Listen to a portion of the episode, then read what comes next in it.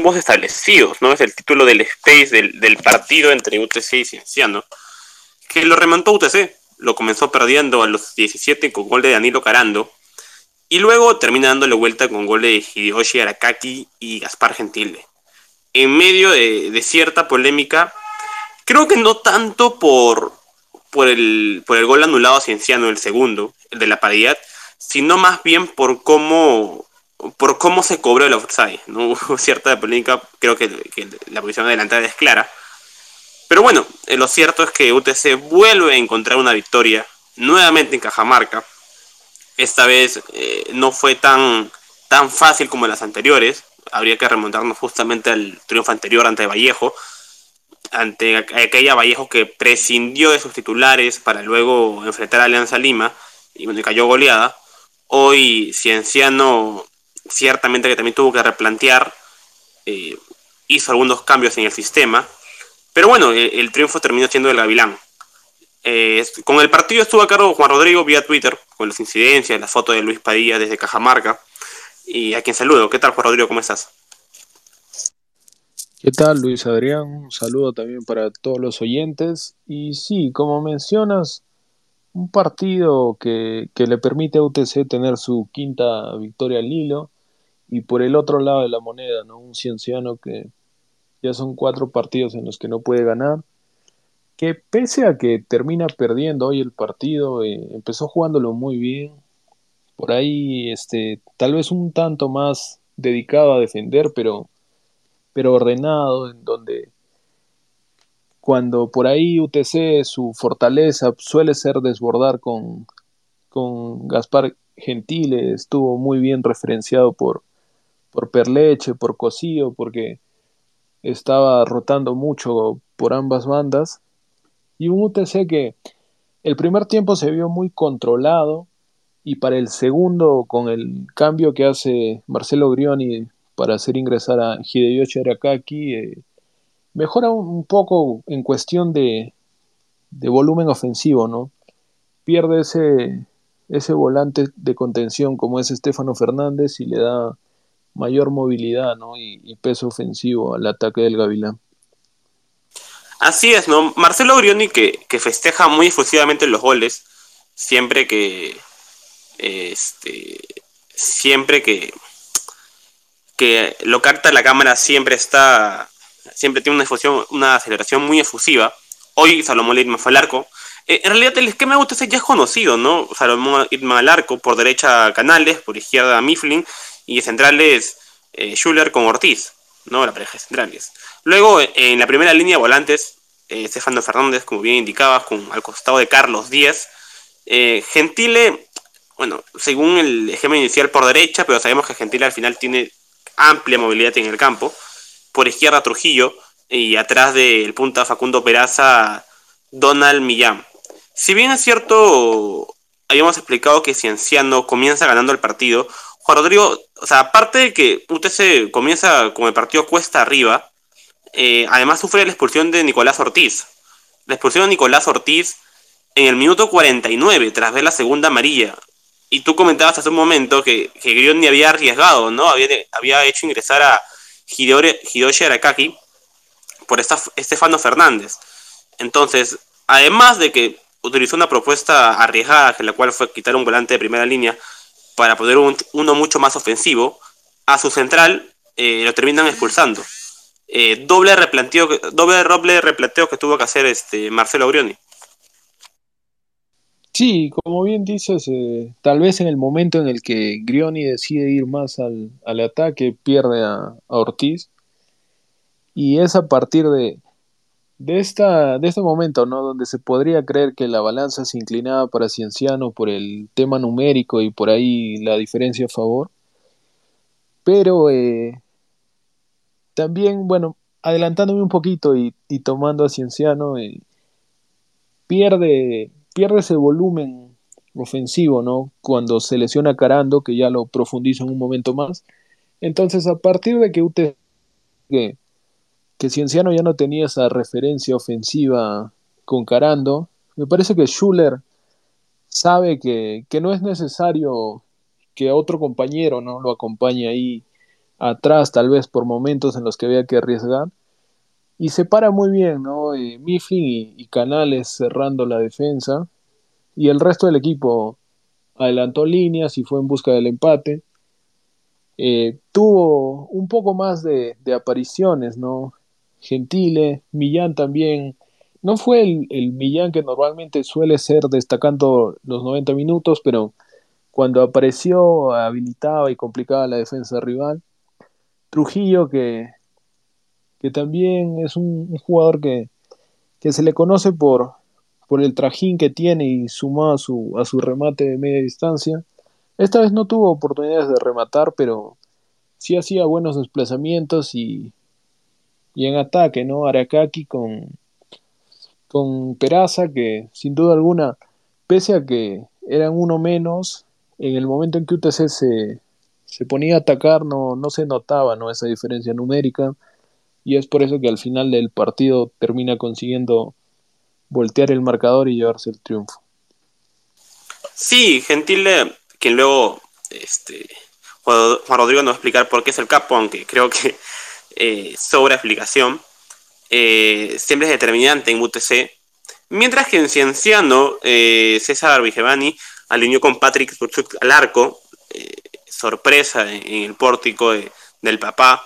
Por derecha Perleche, por izquierda Cosillo y de centrales Romero con, con Luciano Recalde, ¿no? Lo, bajaron unos metros a Romero y esa estuvo de, central. Luego en el medio estaba el Che Beltrán, acompañado de Manuel Ibáñez y Nicolás Rinaldi. Eh, por derecha Sharif Ramírez, otro que también se incluyó en la lista de, de los inicialistas. Por izquierda Kevin Sandoval y bueno, de punta Danilo, Danilo Carando que tuvo que abandonar, el campo a los 53, ¿no? Y entró Facundo Coruchet. Facundo Coruchet, que, que bien explicaban, no, no es un punta neto. Entonces, hay otro, también, otro problema que se le genera a Cienciano, ¿no? También ante la ausencia de Adrián Ugarriza, o la lesión de Danilo Carando. El problema no solo es ese partido, o sea, me refiero, hoy día Coruchet tuvo que ingresar, pero también cabe, cabe preguntarse cómo harán los partidos siguientes. Juan Rodrigo, ¿cómo explicar eh, esta, esto, esta producción de Cienciano tan negativa en sus, últimos cuatro partidos, ¿no?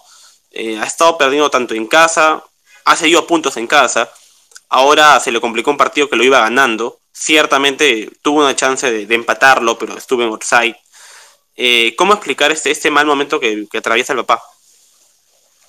Sí, como bien mencionas, tiene que ver un poco vamos a decir, entre el rendimiento de los jugadores y un poco las, las ausencias, ¿no? También porque Ugarriza, incluso convocado, ¿no? Al selectivo que hizo el profesor Reynoso. Por ahí también Paolo Fuentes, Ayrton Quintana no estuvo hoy. Entonces, le cuesta, ¿no? A Cienciano por ahí cuando no está el equipo titular. Aunque también este, es cierto que el hecho de que no ha tenido esa, esa consistencia, lesiones o suspensiones, le ha dado esa, esa fragilidad defensiva, ¿no? Que, que ya se ha visto en estos últimos partidos, en donde ha recibido bastantes goles y eso le ha terminado costando resultados. Y hoy fue algo similar, ¿no? Romero tuvo que ir de central. Por ahí eh, la duda del lateral derecho estaba entre Perleche y Estrada. Vigevani se termina decidiendo por Perleche. Quintana no estuvo, lo reemplazó Cosío, que no, no me parece que debe ser ni su décimo partido por ahí que, arranca de titular. Entonces, me parece que eso le quitó por ahí el, el ritmo, la. ¿Cómo lo podríamos decir? El, el, el plus que da, ¿no? Cuando una línea de cuatro ya viene jugando consecutivamente, por ahí que ya se conocen más y, se va haciendo más sólido el, nivel defensivo y ahora también hablando un poco de la parte ofensiva. Carando, que quedó como única referencia tras la lesión de Ugarriza, sale lesionado este partido. Entra Cruchet, que por ahí es un delantero que puede jugar por el medio, sí, pero por sus características se, acomoda mejor, ¿no? Como segundo delantero, tal vez por los costados. Y eso le termina favoreciendo a UTC porque por momentos en donde se sabe, ¿no? Que el, que el 9 es el que termina definiendo dónde se va a parar el central. Eh, se metía mucho hacia adentro y permitía que UTC salga. Y eso me parece que le permite ganar metros ¿no? al conjunto de, de Grioni. Y por el lado de, de Cienciano, nuevamente, le cuesta sostener ¿no? los resultados también. Y por ahí que el partido de hoy, pese a que a priori, sin analizar el juego, diciendo que van 1-0 y con un hombre de más, se podría decir que al menos se va a un empate, termina perdiendo, ¿no? Los, al menos la oportunidad de sumar hoy en Cajamarca. Sí, es cierto, este, indudablemente Saborario que se lleva Cienciano de Cajamarca, en especial por lo que mencionas, no es un partido el cual comenzó ganándolo, luego se la, luego parecía acomodársele todo, arriba se queda con 10 hombres, eh, pero luego termina derrumbándose Cienciano, entrando en confusiones, bien marca donde es una línea de 4 en la cual no están los automatismos del todo cuajados, entonces para las coberturas, para las marcas, hay cosas que indudablemente los partidos juntos te dan, ¿no? Y bueno, Cienciano a esas alturas del año, estando en la fecha 15, que tenga que nuevamente eh, generar eh, cambios atrás, eh, de, todas maneras desajusta algunas cosas que ya había quizás lograr a lo largo de, la temporada. Antes de entrar al capo, lo cual creo que ya lo spoileamos y es Jaspar Gentile, me gustaría hablar de la cuarteta arbitral, ¿no? De Daniel Ureta, José, Castillo, el primer asistente, Juan Castillo, el de El Oriente, y Seifer Cachay. Eh, Juan Rodrigo, Díaz se repartieron amarillas a diestra y a siniestra eh, por doquier, ¿no? A ver, Salón, Salón a los 83. Ahora, Nicolás Ortiz a los 16 y a los 49, ¿no? Decíamos que era su doble amarilla, por eso se fue expulsado. Millán y Trujillo a los 66 y 63 respectivamente, ¿no? Mientras que en Cienciano también hubo cuatro amarillas. Ángel Romero a los 25, Recalde a los 40 eh, Danilo Carando a los 36 y Emanuel Ibáñez a los 61. Eh, más allá de esta hemorragia de, tarjetas, eh, y también teniendo en cuenta esa dicha polémica que hubo en, para el cobro del Orsay, fue medio extraño cómo lo cobraron, de ahí cómo lo entendió Ureta y cómo lo entendió José Castillo. ¿Qué decir del, del arbitraje de hoy, Juan Rodrigo? Sí, en general, como dices, eh, el árbitro tuvo que recurrir a las, a las tarjetas porque me parece que rápidamente se le va ¿no? el, el partido de las manos. Ya conocemos a Marcelo Brioni, que es un técnico muy efusivo, tanto en los goles como también en la manera como vive el partido. Y es un técnico que sin querer este, presiona ¿no? al arbitraje y, y por ahí me parece que cuando, cuando hacía ciertos cobros este, reclamó mucho el banco de UTC, termina perdiendo dos integrantes, ¿no? el, comando del Gavilán por expulsiones. Y esto se, refleja ¿no? en que por momentos el árbitro tal vez trató de compensar el, algunos errores ¿no? que tuvo cobrando, o en, por momentos también fue muy, muy eh, firme ¿no? en el reglamento, eh, y por ahí eso lo, lo termina presionando, ¿no? Porque tal vez en, alguna falta fue muy, muy pegado al reglamento y sentía que, debía compensar para el otro equipo. Hubo muchas discusiones, eh, ambos, ambos equipos, ¿no? Hablaron bastante, por ahí le, le incluyeron una presión extra, ¿no? Al árbitro. Y me parece que eso se desencadena en las, en las amarillas. Y ahora, refiriéndome exactamente a la, a la jugada del gol de anulado a Beltrán, el árbitro me parece que, que él a decisión propia no, no nota el offside cuando se apoya en, en José Castillo, eh, ve que había levantado la bandera. Eh, objetivamente sí es offside, ¿no? Porque Curuchet peina el balón y, y agarra adelantado a, Beltrán, pero en ese, en ese tipo de jugadas no se puede ver el tal vez el, la falta de manejo que tuvo Ureta para el partido, porque si ya el asistente le indicaba que, había sido offside, era simplemente confiar en, en el asistente, ¿no? Y, y no hacerla tan larga como hizo creer incluso en la transmisión en vivo que lo anulaban, que luego lo convalidaban. Me parece que por ahí el árbitro no, no he seguido, la verdad, mucho cuántos partidos tendrá Yaureta, pero me parece que sí le termina quedando un poco grande el manejo del partido hoy.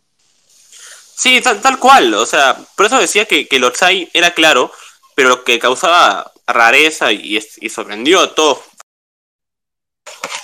¿Qué tal? Simplemente para cerrar, porque el space anterior se había, se había, se había terminado y para que lo puedan escuchar nuevamente en la grabación en Twitter o Spotify, faltaba simplemente terminar y cerrar el, space con, con la elección del campo. ¿no? Lo repasamos a lo largo del espacio, simplemente faltaba rectificar el porqué y, y la nota con la cual lo calificó Juan Rodrigo. Sí, finalmente termino inclinándome por, por Gentile, por el hecho de que termina siendo determinante ¿no? en, el, resultado. Tal vez le costó un poco el primer tiempo por la buena oposición que le, que le hacía tanto Perleche como Cosío, pero supo por ahí tal vez irse un poco más hacia el medio y encontrar ¿no? esos espacios que a la postre terminarían permitiéndole ubicarse muy bien en el segundo gol de UTC y, y su tanto termina siendo ¿no? el que define el, marcador al, término del partido. Ok, eh, antes de cerrar, Juan Rodrigo, una última reflexión, corta, breve, pero, pero concisa, de lo que se viene para ambos. A ver, a UTC le toca eh, bailar con una difícil que es, es rectificar este gran momento que tiene combinacional en Juliaca. Eh, pero a Cinciano tampoco las cosas están fáciles, ¿no? Le toca recibir a Alianza Lima. Alianza Lima, que seguramente este, que quedará eh, sumar de visita para seguir en esa lucha de, clausura. Y bueno, asinciando que, que, sabemos que en casa no es garantía en 100% de, de, tres puntos, porque ha cedido bastantes en casa. Eh, y, bueno, Alianza también viene de perder, pero indudablemente creo que por cómo están las cosas, creo que quizás los blanquiazules sean ligeramente sub, eh, candidatos a, a quizás poder ganar el partido. Eh, reflexiones de cómo, cómo analizas estos partidos, Juan Rodrigo. Sí, tal vez un, reto interesante ¿no? para el cuadro de Grioni, en donde tiene que visitar Juliaca, un, feudo muy, muy complicado ¿no? para la mayoría de equipos. Y me parece que es un, un buen reto que va a tener el Gavilán para ver si, si puede mantener esta, esta racha de triunfos o al menos de partidos sin perder frente a un buen rival y que, que ya como todos saben, ¿no? Es uno de los equipos que más puntos saca de local. Por el otro lado, Cienciano que, como bien dices, ha, perdido un poco de solidez, ¿no? De local y sumado a las, a las suspensiones que va a tener de cara al, partido con Alianza, se torna un poco más complicado el, incluso para, para Vigevani, ¿no? ¿Cómo es que va a salir a jugar ese partido? Y tal vez por ahí parte con cierta ventaja el cuadro blanqui, blanquimorado ¿no? en este mes, que, podría aprovechar tal vez esa, esas ausencias ¿no? para intentar robar puntos del Cusco y seguir peleando ahí su, su posible ingreso ¿no? a una final a fin de año. Ok, eso ha sido el Space eh, a, dos, a dos partes del, del UTC Cienciano. Abrazo a quienes nos escuchan luego en la transmisión en la grabación. Este, abrazo, abrazo, también a ti, Juan Rodrigo. Gracias por, acompañarnos y nos estamos viendo. Muchas gracias.